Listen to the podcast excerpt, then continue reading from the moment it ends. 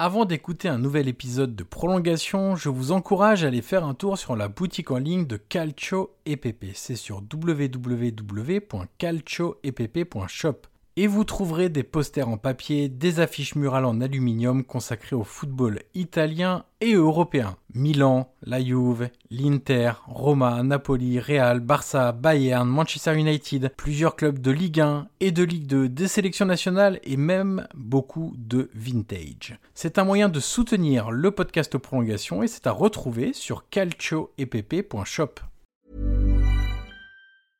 This is Paige, the co-host of Giggly Squad, and I want to tell you about a company that I've been loving, Olive and June. Olive and June gives you everything that you need for a salon quality manicure in one box. And if you break it down, it really comes out to $2 a manicure, which is absolutely insane. It's also so easy to get salon worthy nails at home with Olive and June. The difference between how your nails used to look when you did them yourself and now with the Manny system is a complete game changer. The best thing about Olive and June too is it's a quick dry, dries in about one minute, lasts for five days, and full coverage in up to one to two coats. Visit oliveandjune.com slash perfect Manny 20 for 20% off your first system. That's oliveandjune.com slash perfect Manny 20 for 20% off your first system.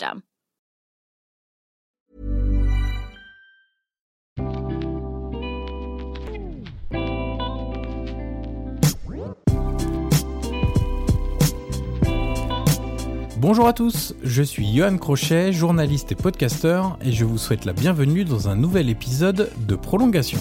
Prolongation est un podcast d'entretien où je rencontre des acteurs du football pour décrypter et découvrir les subtilités de leur métier. Dans des conversations de 30 à 60 minutes, nous discutons de leur métier pour mieux le décoder.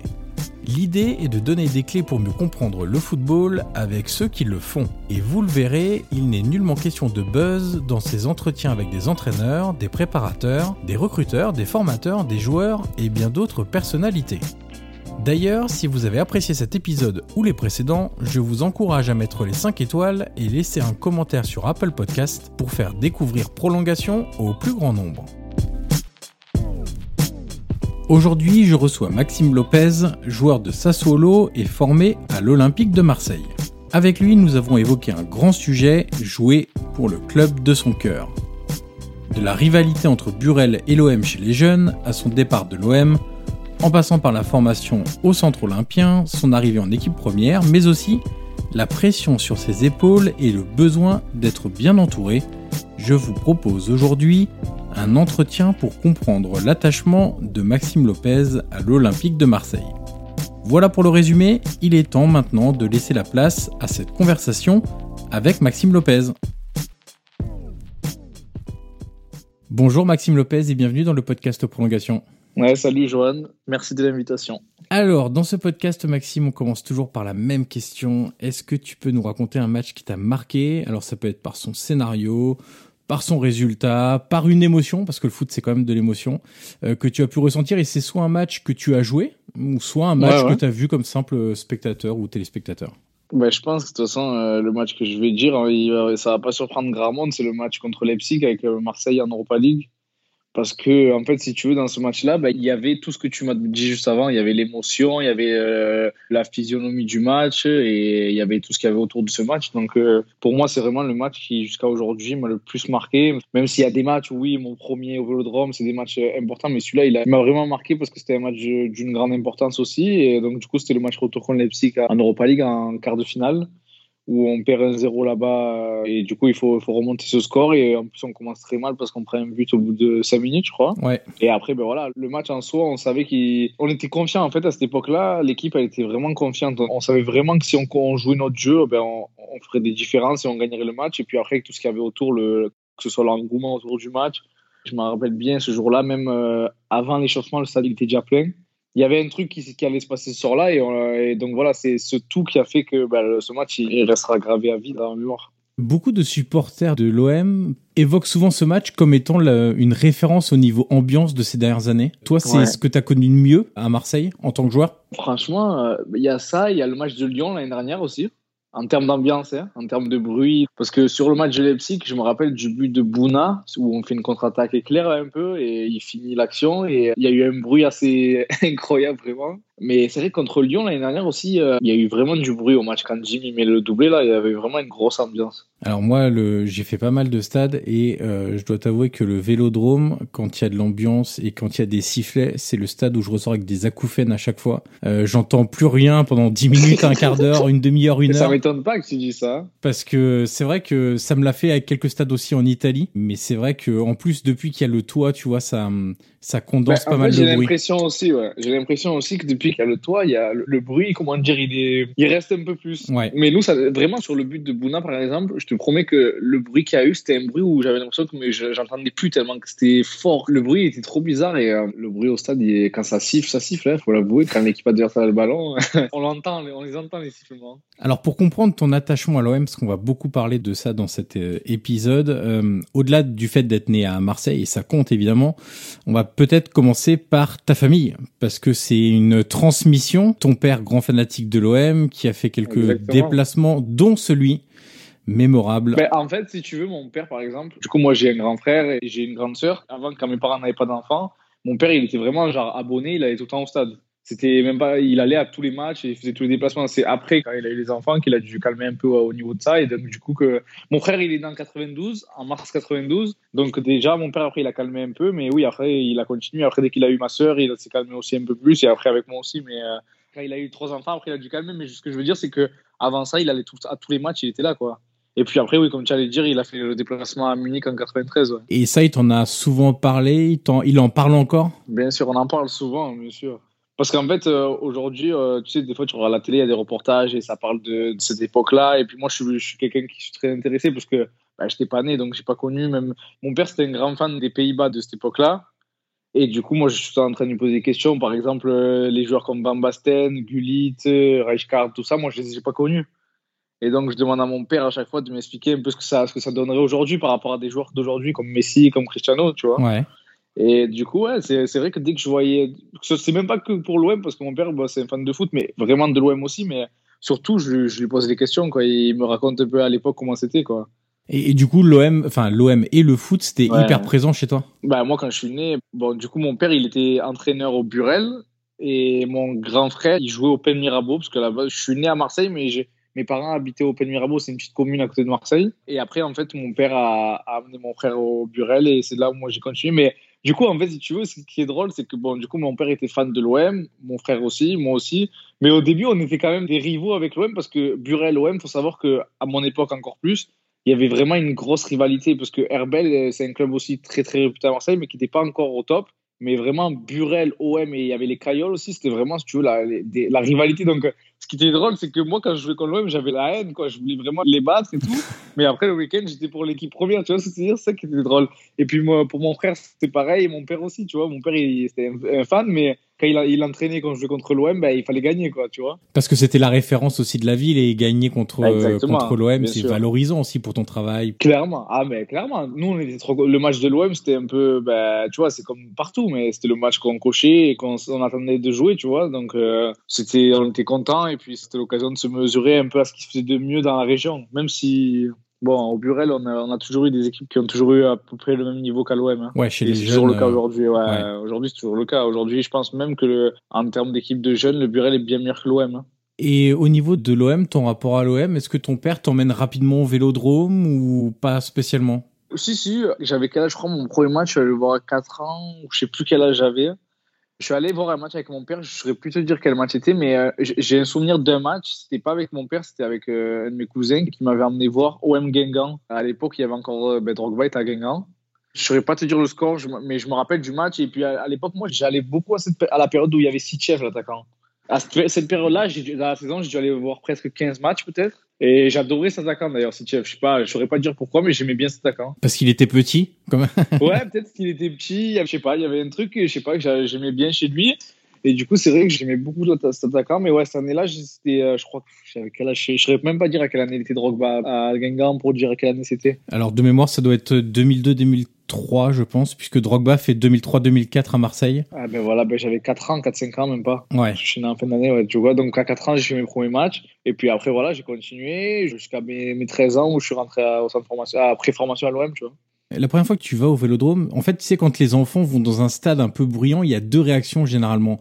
T'as soit être hyper émerveillé en disant waouh c'est génial etc. Soit la peur tu vois, le bruit, le monde. Non, moi, c'était vrai, parce que j'étais trop content en fait. C'est vrai que euh, tout le monde le dit, mais de voir un match à la télé, de le voir au stade, ça n'a rien à voir, tu vois, de ressentir l'atmosphère qu'il y a autour du match et tout, et puis encore plus sur le drame qui est un stade unique. Donc, euh, j'étais trop, moi perso, j'étais trop content. Après, euh, je faisais pas trop attention au bruit qu'il y avait dans le stade, quoi. Alors, tu commences au Burel, on en a parlé tout à l'heure. Donc, c'est dans le 13e arrondissement de Marseille, un des clubs les plus réputés, tu l'as dit, on parlait de Herbel aussi. Tu débutes donc à 5 ans là-bas, et est-ce que, en fait, rapidement, alors je te dis pas à 5 ans, mais est-ce que rapidement, dans un coin de ta tête, il y a l'OM quelque part comme objectif? Ben, en fait, je vais être honnête avec toi, non. Parce que, tu vois, quand j'étais petit, donc de mes 4 ans et demi, parce que j'ai commencé à 4 ans et demi, jusqu'à ce que j'arrive à l'OM à 13 ans, ben, nous, on était vraiment, c'était vraiment la rivalité avec l'OM, Burel-OM, tu vois. Oui, bien sûr, si on pouvait avoir la chance de jouer à l'OM, on, on, irait. Mais vraiment, on avait vraiment cette rivalité avec l'OM qui faisait que, ben non, en fait, nous, on avait notre équipe. En plus, moi, personnellement, ma génération était vraiment, elle était vraiment pas mal. On avait une belle génération au Burel, donc euh, on, rivalisait tout le temps avec eux. Et je, je, crois même que c'est pas pour faire le mec, mais je crois qu'avec ma régénération, je crois que j'ai pas perdu contre l'OM. D'accord. Okay. qu'on a tout ce qui était. Euh, non, mais c'est vrai, avec tout ce qui était. On s'est rencontrés euh, en demi-finale de championnat, des trucs comme ça. On n'a jamais perdu contre eux. Même en tournoi, on perdait pas contre eux. Donc, non, non, on, est, on était bien au Burel, tu vois. Mais après, il faut se rendre compte qu'après, arriver à un certain âge, il faut. Bah, par exemple, le Burel, c'était un peu moins bien que l'OM et que si tu avais l'opportunité, il fallait y aller, quoi. Et le fait que l'OM, tu vois, était pas réputé. Il y avait évidemment l'exemple Samir Nasri, qui était, euh, tu vois, dans, dans l'esprit de tout le monde, mais encore aujourd'hui, c'est pas forcément le, le club qui est mis en avant, tu vois, pour euh, sortir des jeunes du centre de formation, ou en tout cas pour leur donner de la confiance, tu vois, de leur donner du temps de jeu. Est-ce que toi, ça t'a fait réfléchir, toi ou tes parents en tout cas? Non, parce que déjà, on va pas se mentir, à l'époque où j'ai le choix de, de rejoindre l'OM, bah, c'est le seul choix que j'ai par rapport à mon gabarit et tout ça. Bah, j'avais aucun autre club professionnel qui s'était intéressé à moi. Mais euh, à cette époque-là, moi, j'ai honnêtement, jusqu'au moment, moi, où à 16 ans, j'ai eu la chance de pouvoir signer mon premier contrat professionnel, je m'étais jamais mis en tête, euh, ouais, faut signer pro, faut signer pro, faut signer pro. Moi, je m'étais juste mis en tête d'aller prendre du plaisir, d'apprendre, et puis on verra, quoi. Euh, ma mère, elle était assez à cheval sur l'école, donc elle me lâchait pas par rapport à ça. Donc, euh, ça fait qu'il y avait un peu les deux. Et puis, vraiment, moi, honnêtement, jusqu'à mes 16 ans, euh, c'était vraiment le foot pour le plaisir. Mais, ça allait toujours aujourd'hui. Mais ce que je maintenant, c'est quand même mon métier. Mais jusqu'à 16 ans, non, moi, j'avais pas. Et puis après, du coup, moi, je faisais pas trop attention au fait que ben, il y avait pas eu beaucoup de jeunes qui étaient sortis du centre, tout ça. Moi, ça me. Ça te parlait pas? Non, non, ça me parlait pas parce que j'avais pas cette vision-là à ce moment-là de ma vie. J'étais pas à fond dans le ouais. Ah, mais il y a pas beaucoup de jeunes qui sont sortis. Ah, mais pourquoi je vais. Enfin, non, non. Et puis en plus, mes parents, en fait, par rapport à, si tu veux, pour raconter vite, ils ont... mon frère, il a signé à Montpellier. Euh, il a fait le au centre de formation à Montpellier. Ça s'est mal passé par rapport au fait à la distance. Mes parents, c'était un peu moins présent pour lui. Après, il a, il a grandi, il a connu Montpellier, qui est une ville étudiante, donc il a fait un peu la break, tout ça. il a fait des erreurs qui ont fait qu'il a pas signé pro. Et du coup, mes parents, ils n'ont pas voulu faire la même erreur avec moi. Et donc, ils voulaient que je reste avec eux, quoi. D'accord. Et du coup, ben, on va pas se mentir, j'avais pas d'autres offres, d'autres possibilités pour aller dans des clubs, mais du coup, ils voulaient vraiment que j'aille à l'OM. Et puis mon père, en même temps, ça, il était content. Quoi. Ouais, c'est exactement ce que j'allais dire. Euh, ton père fan de l'OM, du coup, quand son Ouais, fils ouais, signe au centre. euh, Ah non, clairement, mon père, il était trop content. Hein. Je pense que c'était une fierté pour lui que son fils il joue à l'OM dans le club qu'il a toujours aimé. Et puis voilà, après, euh, Est-ce qu'il était plus content que toi, tu penses? Je pense aussi, ouais, je pense un peu, ouais. Il le dira pas si on lui demande, mais je pense, ouais. Mais après, je pense que c'est surtout quand il m'a vu jouer en pro que là, vraiment, je pense que la- sa plus grande fierté, ça a été quand il m'a vu jouer en pro, je pense. Ouais. De Parce voir que tu avais franchi l'étape. Ouais, voilà, exactement. Mon frère, il m'a raconté hein, le jour de mon premier match euh, au Vélodrome contre Bordeaux. Mon père et mon frère dans la voiture, ils se sont, genre, ils sont regardés, ils se sont dit ouais, là on va au Vélodrome, mais on va pas regarder l'OM, on va des matchs joués quoi. Ouais. C'est c'est là où mon père, il est vraiment, euh, ça lui a fait quelque chose parce que voilà, euh, il est toujours allé au Vélodrome pour voir l'OM jouer et là, bah, je pense que ça, c'est pareil pour tout le monde. Je veux dire, demain, moi j'ai un enfant et je le vois jouer au Vélodrome, mais ce sera une fierté quoi. C'est alors que je suis, en tant que grand fan, encore heureux. Bien sûr. C'est normal. Quand tu arrives au centre de formation, du coup, même s'il y a une base de joueurs qui vient de la région, tu as des jeunes qui arrivent un peu de tous les horizons. Et toi, ton nom est quand même sorti assez rapidement, tu vois, en qualité de, de joueur à suivre, de minot euh, qui euh, est au centre de formation, etc. Est-ce que tu as senti qu'il y avait un regard un peu différent des gens à l'extérieur ou même à l'intérieur du club, tu vois, des formateurs, etc., des attentes différentes parce que tu étais le minot né à Marseille, fan de l'OM, qui vient du Burel et... Tu parles de quand j'étais en jeune ou quand j'étais en pro? Quand tu étais en jeune d'abord. Ah, quand j'étais un jeune ben, En fait, moi, si tu veux, donc du coup, j'ai fait deux ans en pré-formation à Marseille, donc ça fait U14, U15, arrivé à un U16, U17, maintenant que ça s'appelle comme ça. La première saison, ça a été très compliqué, j'ai pas beaucoup joué.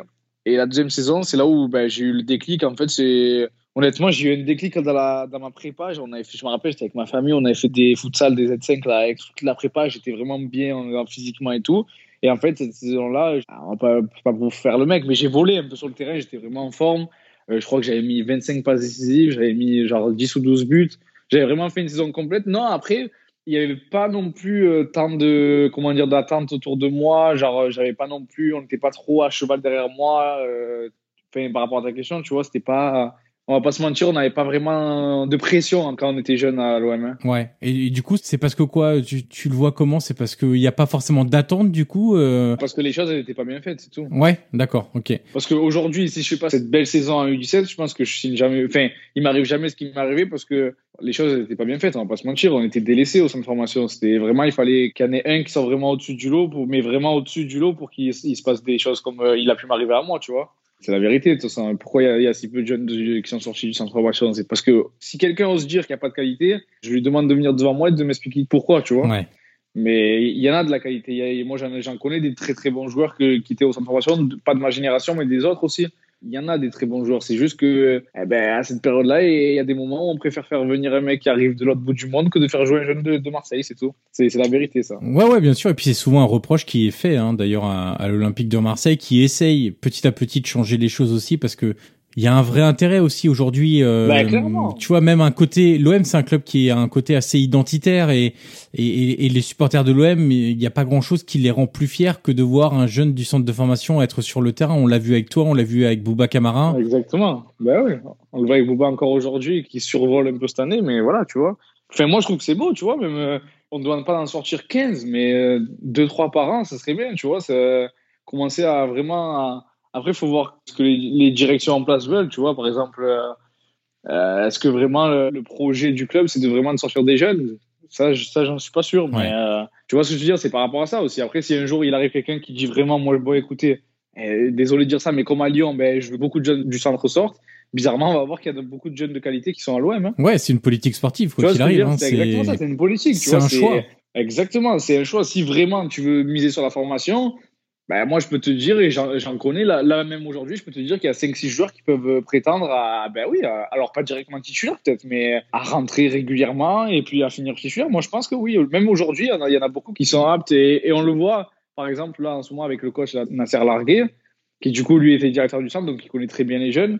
Bizarrement, ben, par exemple, l'attaquant, là, Dieng, là, qui est rentré, qui a marqué, ben voilà. Tu vois, c'est pas anodin si. Bon, lui, il connaît très bien les jeunes, du coup, mais il lui donne sa chance et il marque alors, ok, il y en a qui diront oui, il a mis qu'un but. Mais bon, et puis le match d'après, le tissulaire contre. C'était qui contre qui? Je me rappelle plus. Il a joué titulaire le match d'après, il a été très bon aussi, tu vois. Je crois que c'était contre Nice. Donc ça veut dire qu'il y a de la qualité, c'est tout. Moi, c'est, moi, je pense que c'est tout ça, et c'est pour tous les clubs, c'est juste ça vient de la politique du club. Si celui qui est tout en haut, il demande à ce qu'il y ait des jeunes du centre qui sortent, et pour moi, c'est intelligent de faire ça, parce qu'après, au final, tu es gagnant. Parce que le jour où tu, si j'arrive à les valoriser, ben, le jour où tu vas les vendre, tu vas être gagnant, parce qu'ils t'auront coûté zéro pour moi, c'est un peu la vision du foot que j'ai. Quoi. Mais bon, après, pas tout le monde a la même, apparemment. Pour revenir à ton premier match en, pro, tu disais euh, que dans la voiture, ton père et ton frère avaient dit euh, bon, on va aller voir Max jouer. Toi, tu, tu te souviens encore de ce que tu as ressenti? Alors, je le précise, c'était contre Guingamp. Tu vois, tu me disais que tu te souvenais de ton match. Ah, euh, oui, la première entrée. Ouais, la première, ouais, la première entrée, pas la titularisation. Ton premier match en pro. Honnêtement, j'ai ressenti un sentiment bizarre parce que, en fait, je m'attendais pas du tout. Tu vois, c'était. Bah, c'était du coup, c'était ma troisième saison en pro. Il y avait eu l'année avec Belsa où j'avais pas, j'avais rien fait. Enfin, j'étais avec les jeunes. L'année avec euh, le coach Mitchell, j'avais fait un peu des deux. Je j'avais fait quelques bancs, quelques tribunes et beaucoup d'entraînements avec eux. Et c'est la, troisième année où vraiment pareil. Tu vois, c'est comme en jeune. La première année, c'était bien passé. La deuxième, un peu moins. Après, j'avais eu un déclic. Tu vois, chaque année, j'avais, j'ai un déclic. Et cette année-là, j'ai eu un déclic à la prépa où j'avais fait des bons matchs. J'avais marqué un match amical contre une équipe espagnole. Je sais plus contre qui, avec les pros. Et puis après, ben, du coup, le coach Passy me prenait souvent dans le groupe sur le banc. Et puis, à ce match-là, en plus, je me rappelle, j'étais avec Flo Tauvin sur le banc. Il m'a dit, tu vas rentrer et tout. J'avais dit, non, je pense pas tout ça. Et c'est vrai que je crois qu'on perdait 2-0. Je sais plus qu'est-ce que c'est. contre Guingamp, on perdait 2-0, je crois. Et ben, d'un coup, voilà, j'étais à l'échauffement et, et on m'appelle. Je me retourne et je, je te redemande c'est moi et tout. Non, mais vraiment, parce que j'y crois. Et après, ben voilà. Hein. Après, c'est au moment de rentrer vraiment sur le terrain que tu. Ben, j'étais vraiment content, tu vois. Après j'ai vraiment eu un sentiment de fierté, tu vois, vraiment très content. Et puis après, quand tu arrives sur le, sur le terrain, tu n'as plus trop le temps de penser à ouais, je suis fier et tout. Ben, il faut jouer direct, quoi. Ouais. Tu rentres, alors on te comptabilise une passe décisive. Ouais, après, ouais. on va dire que c'est une passe qui est bien transformée par euh, Flotovin, ouais, Voilà. Exactement, exactement. sur un tir de loin. Elle a pas assez bien dosé, la passe elle est bien. Oui, oui, après ça compte. Hein, écoute, exactement, hein. ça fait la stat. Ton premier match au Vélodrome, c'est deux mois plus tard, en octobre 2016. Contre Metz. Ouais, exact, face à Metz. Et là, du coup, on a parlé de ton premier match en pro.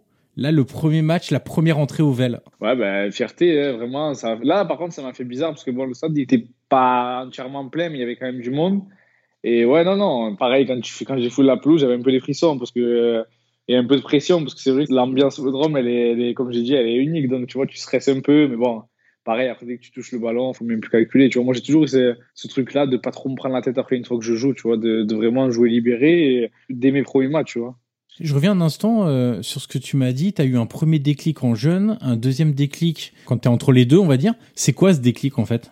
C'est mental ou c'est... Ouais, c'est mental, c'est mental, je pense. Dans ma tête, je suis un autre homme. Enfin, à cette époque-là, je suis un autre jeune homme, mais... Euh, je sais pas, j'ai des déclics souvent, tu vois, c'est comme là, là, mon arrivée à Sassuolo, tu vois, j'appelle ça des déclics, après peut-être que c'est pas des déclics, mais pour moi c'est un déclic, tu vois, là, voilà, j'étais à la cave à Marseille, j'arrive à Sassuolo, directement ça se passe très bien, tu vois. Euh, à l'époque, euh, ma première saison en pro, j'avais tellement envie de, jouer en pro que ben, c'est un déclic en quelque sorte. C'est parce que je fais une grosse saison, je finis meilleur joueur du mois de la Ligue 1, ça, quelque fait une fois. Mais tu vois ce que je veux dire, c'est après l'année d'après, l'année de l'Europa League, j'ai un déclic à un moment de la saison où je me dis, bon, vas-y, réveille-toi parce que ça, je jouais pas trop. Réveille-toi sinon tu vas vite passer aux oubliettes. J'ai un déclic et je joue toute l'Europa League, on va en finale, tu vois. L'année d'après, le début de saison, je jouais un peu moins. En décembre, je dis, bon, Allez, pareil, il faut te réveiller, tout ça. Et je finis la saison en bombe et bon, c'est la dernière année du coach Garcia, tu vois. Ouais. Et voilà, c'est tout. C'est des trucs où je. En fait, des fois, j'ai peut-être tendance à un peu pas à m'endormir, mais à me laisser aller quand je suis dans le confort, tout ça. Donc. T'as euh, besoin de te sentir un peu en danger, quoi, en gros. Exactement. C'est en plus c'est vraiment ça. Je pense que je suis le meilleur quand je suis en danger. Tu vois, c'est un peu la même chose parce que quand tu parlais de ça solo, c'est que tu quittes ton cocon marseillais. Exactement. Et hein. forcément, tu te mets en danger en allant dans un nouveau club, un nouveau championnat, une nouvelle langue, un nouveau coéquipier. Enfin, tu vois, ça fait peut-être partie de ton caractère en fait. Exactement. C'est surtout que ben j'étais pas non plus dans une dans une grande forme à Marseille parce que je jouais pas. Donc euh, c'est vrai qu'en arrivant à Sassuolo, au début, je me suis posé un peu des questions dans le sens où je me suis dit putain, j'espère que ça va pas me prendre 5 mois, 6 mois, 1 an pour m'adapter, pour me mettre bien, tu vois. Mhm. Alors non, je, mais comme après, tu vois, j'ai cette détermination, ben, c'est ce qui fait que j'arrive à vite, euh, ben, par exemple là comme là Sassuolo, à vite pas m'imposer, mais à, à vite faire que tout ça se passe bien, quoi. J'ai réécouté, figure-toi, euh, une émission de France Bleu Provence après ta première titularisation en Ligue 1. C'était le 30 octobre 2016. Et il y avait une attente de dingue. En fait, j'ai réécouté l'émission et tout le monde commençait à dire ouais Maxime, euh, euh, faut que ça devienne notre joueur, notre capitaine, notre tu vois. Est-ce que tu l'as vite senti cette attente-là?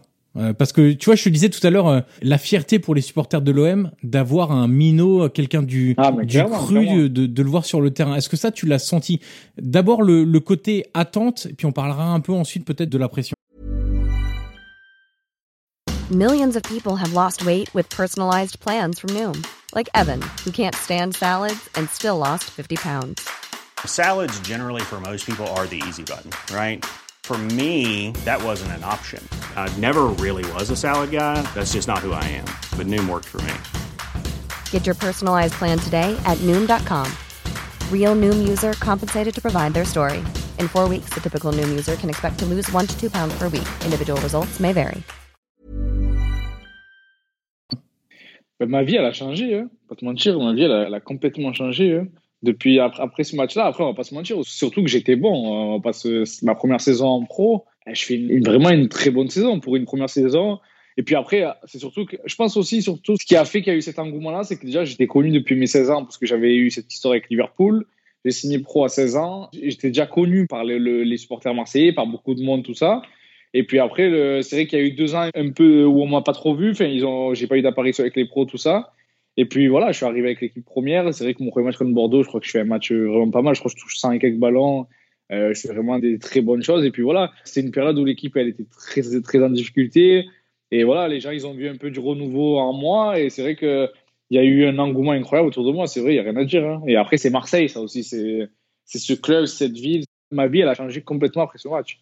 Et justement, euh, la fierté des supporters, elle peut parfois se, se transformer aussi en danger, parce que parce que l'attente, ça devient de la pression, parce que l'espoir, euh, ça peut devenir le désespoir après un mauvais match. Exactement. exactement. Comment t'as géré ça, toi? Ben, honnêtement, au début, ben, la première année, ça s'est bien passé, donc ça allait, tu vois. Et euh, après la deuxième année, j'ai eu un coup de mou en début de saison et c'est là où j'ai pris conscience, tu vois, de, de ce milieu-là du foot et euh, de ce qu'il y a autour du foot. Tu vois, c'est que la première année, ben, j'étais, tout le monde me sauçait, tout le monde me mettait euh, le plus haut, même, tu vois, dans toutes ces conneries de, de notes et compagnie, j'étais toujours, même en faisant les matchs normaux, toujours dans, les mieux notés, tout ça.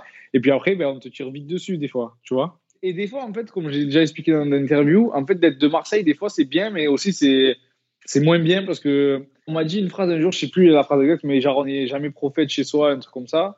Et c'est la vérité, tu vois. C'est qu'en fait, euh, c'est compliqué de, même en tant que Marseillais, c'est compliqué parce que ben, les, gens ils vont être durs aussi avec toi, tu vois. Ils vont être plus durs. Alors après, attention, je demande pas à ce que, à que tout le monde me défende tout ça, mais il y a des moments où voilà. Où, on m'a mis dans le lot, où on m'a tiré dessus, alors que voilà, j'étais un des plus jeunes joueurs de l'équipe, tout ça, tu vois, donc c'est compliqué aussi à gérer. Rapidement, après ta première saison, il y a Bouba Camara qui arrive en équipe première. Est-ce que ça t'a un peu aidé parce qu'il y avait plus seulement de l'attente sur toi. Malheureusement pour Ouais. lui, il y avait aussi de l'attente sur lui pour le coup. Bouba, il était déjà bon à l'entraînement. il était tout le temps- Moi, ma première année, par exemple, Bouba il était tout le temps avec nous. Et d'ailleurs, il avait cette saison-là, il avait joué son premier match contre Sochaux en Coupe de France, euh, Coupe de la Ligue. Il avait joué à arrière droit. Je me rappelle toute ma vie ça. Parce que moi, j'avais pas, j'étais remplaçant ce match-là, mais lui, il avait joué titulaire arrière droit. Il avait fait un bon match. Et le fait que Bouba il arrive, bah, bah, après, euh, pour expliquer, j'ai pas de problème de pression ou quoi. J'ai pas du mal à accepter la pression ou quoi que ce soit, donc ça va. Mais le fait que Bouba arrive, bah, du coup, après, je pense que les gens étaient contents, surtout. Ouais, on était deux, on s'est retrouvés à être deux joueurs du centre formation à jouer. Après, Bouba, la, deuxième année, quand on a fait la finale de l'Europa League, il jouait sans jouer. Il a, joué beaucoup de matchs. Mais euh, c'est pas la saison où il a joué le plus de matchs. Parce que je me rappelle que même après le match de Leipzig, il a celui qu'on gagne 5 à 2. Il se blesse, il se fait une genre d'en- d'entorse et il revient que vers la finale de l'Europa League. Donc il a, il a eu quelques difficultés. C'est l'année d'après où il a commencé à jouer titulaire, Bouba. Il y a un truc que je voulais évoquer avec toi parce que euh, comme je, je suis de très près le, le football italien, tu vois, je te disais en, en début d'épisode que euh, l'OM c'est un club très identitaire. Et en Italie, il y a un club qui est très identitaire aussi, c'est la Roma. Parce que la Roma, si tu veux, il y a cette même fierté dès que tu as quelqu'un du centre de formation euh, qui arrive en équipe première, parce que ça fait 40 ans que le capitaine, alors à quelques exceptions, quelques saisons près, c'est un mec du cru, parce que t'as eu des Rossi, t'as eu Totti, avant t'as eu des Giannini, bref des joueurs tu vois comme ça qui étaient du cru, des purs romains, euh, centre de formation et, et ensuite qui arrivaient euh, en jeune, en, en pro, qui prenaient le brassard, etc.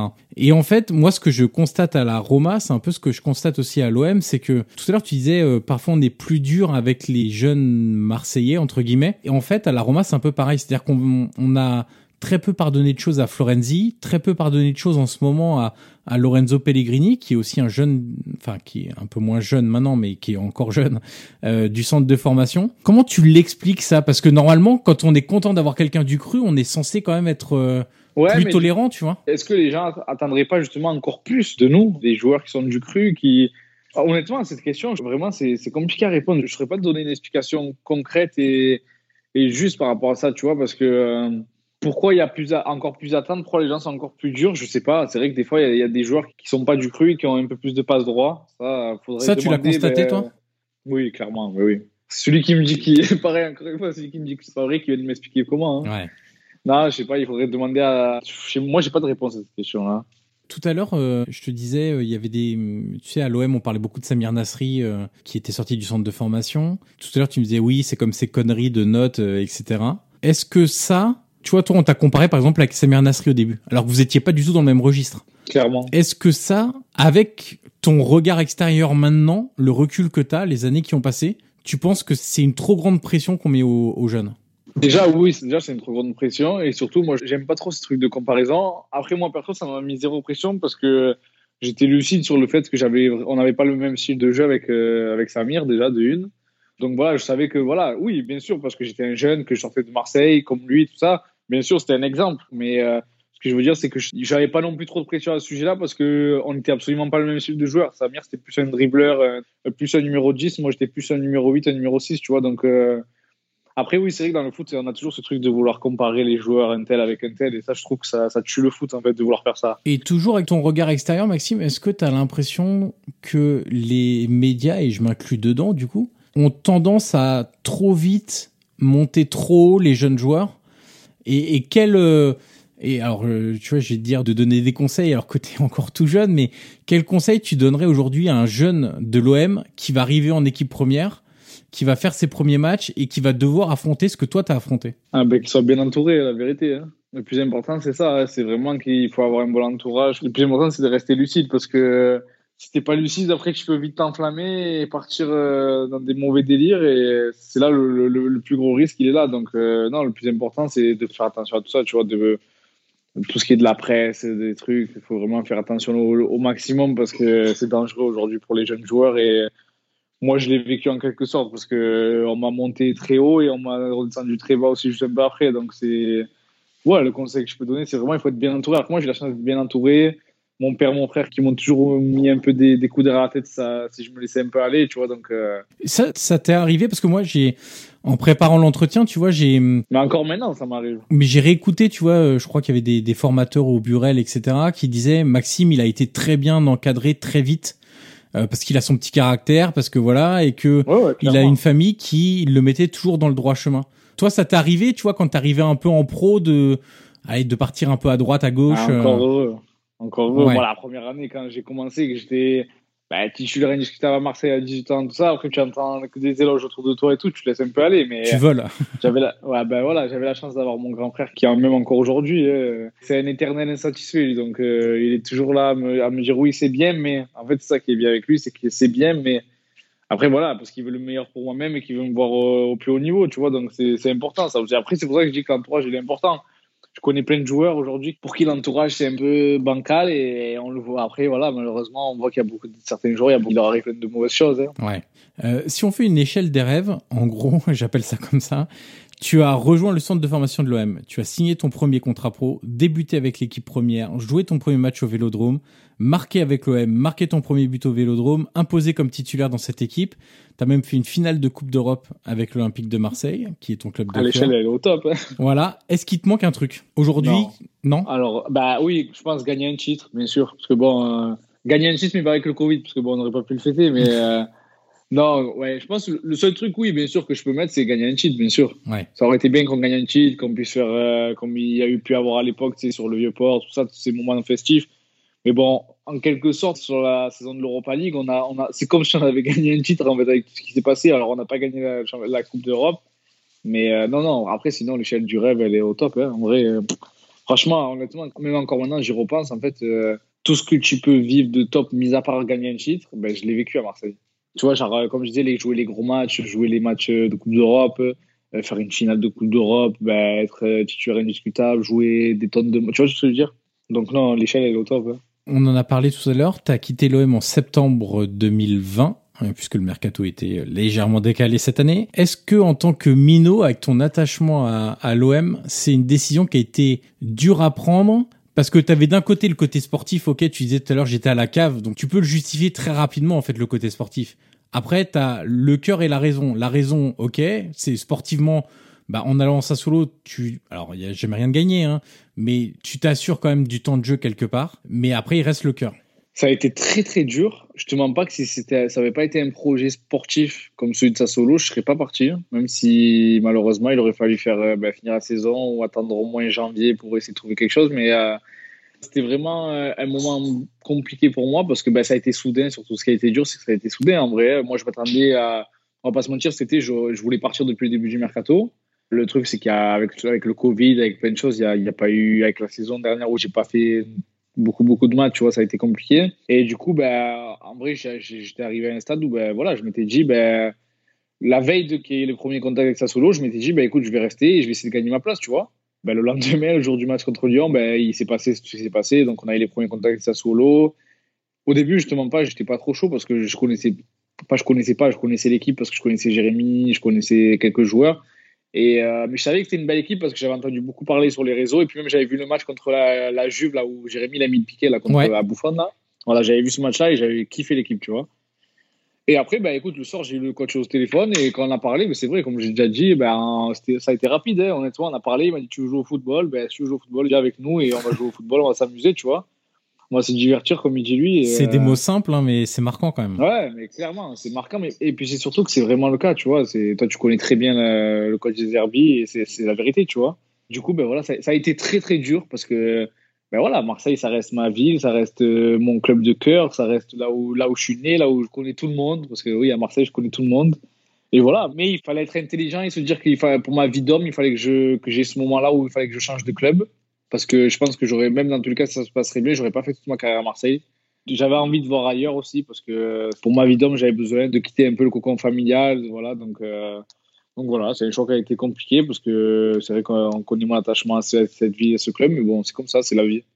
On se souvient de ta vidéo publiée sur les réseaux sociaux de, de l'OM. Il a fallu la tourner combien de fois cette cette Ah bah, euh, ah bah, tu veux savoir Je te promets une fois. Ouais. Ah vraiment Parce que bon, on va pas se mentir, les, les larmes elles étaient pas loin, tu vois, Ouais. sur le moment de faire la vidéo, donc euh, voilà, ça a été rapide, ça a été, j'ai réussi à être bon sur ce coup-là, donc voilà, fait qu'une fois, mais euh, la vidéo elle a été dure à faire. ouais. Au moment où tu prononces les mots, c'est à ce moment-là que tu te rends compte que en gros ça y est, c'est terminé? Bah, surtout qu'en plus, on a- j'avais passé toute la journée dans les, dans les bureaux avec mes agents parce qu'il fallait faire tout ce qui était euh, transaction et que du coup, on pouvait pas aller à Sassuolo pour, pour tout faire là-bas.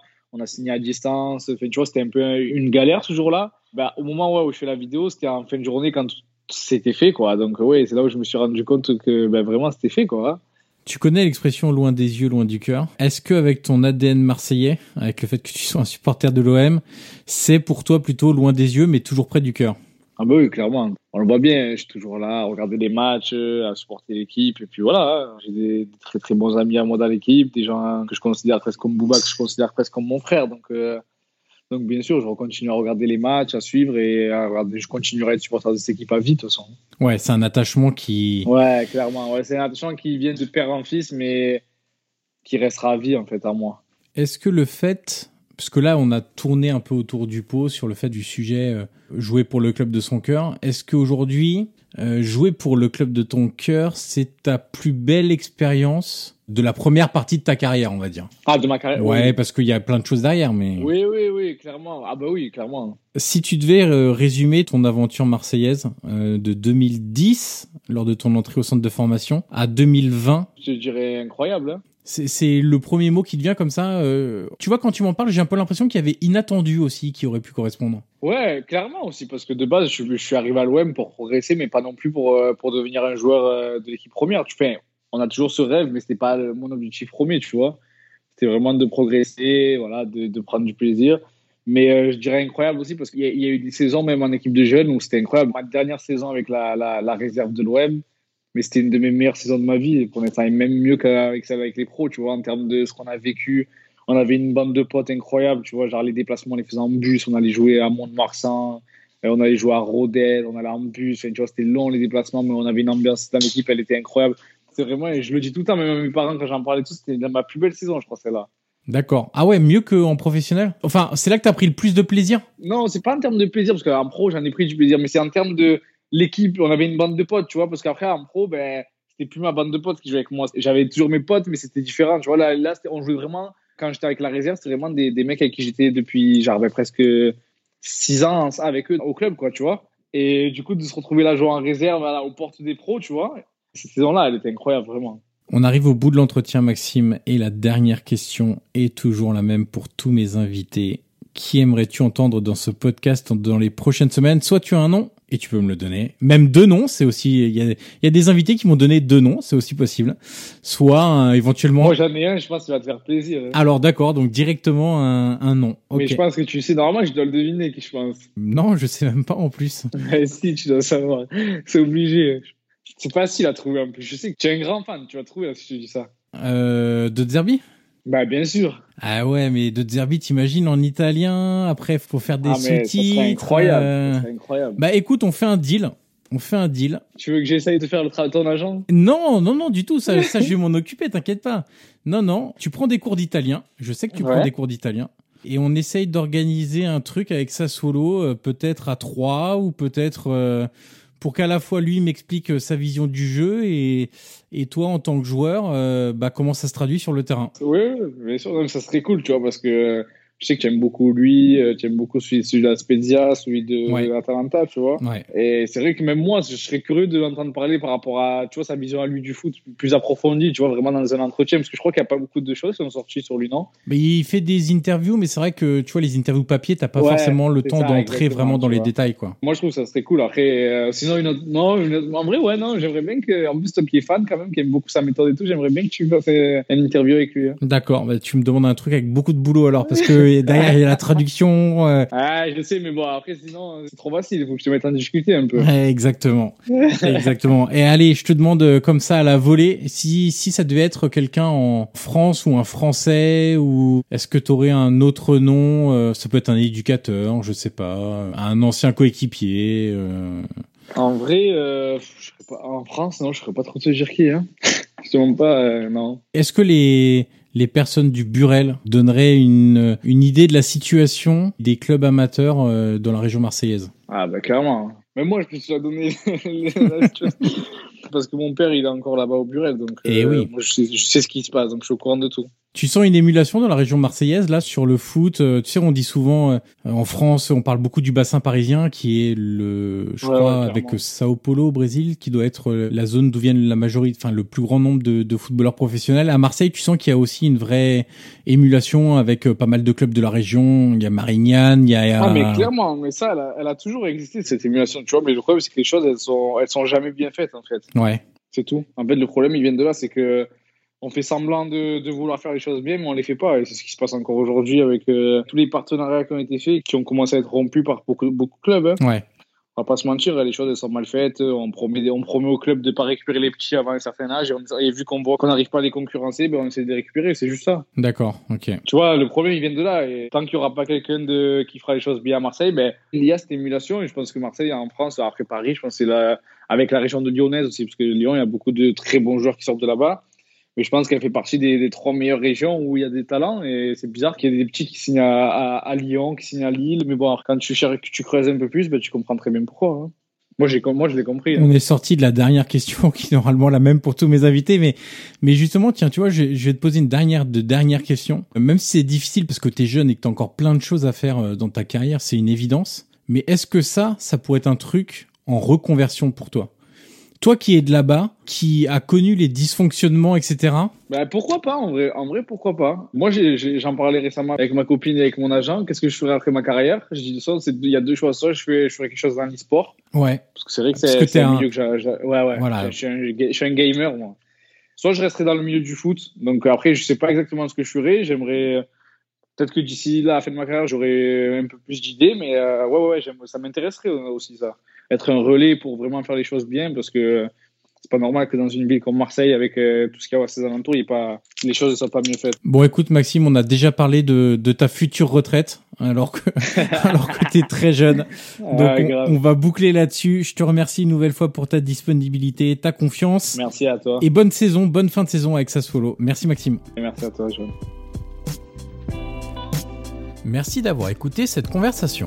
Le podcast Prolongation est disponible sur l'ensemble des plateformes audio comme Apple Podcast, Google Podcast, Spotify ou encore Deezer. N'hésitez pas à mettre les 5 étoiles sur Apple Podcast si vous avez apprécié le contenu de cet entretien, c'est une étape très utile pour faire découvrir ce podcast au grand public. Vous pouvez également me suivre sur les réseaux sociaux et tous les liens sont dans la description de cet épisode. Je vous dis à très vite pour une nouvelle conversation autour du foot.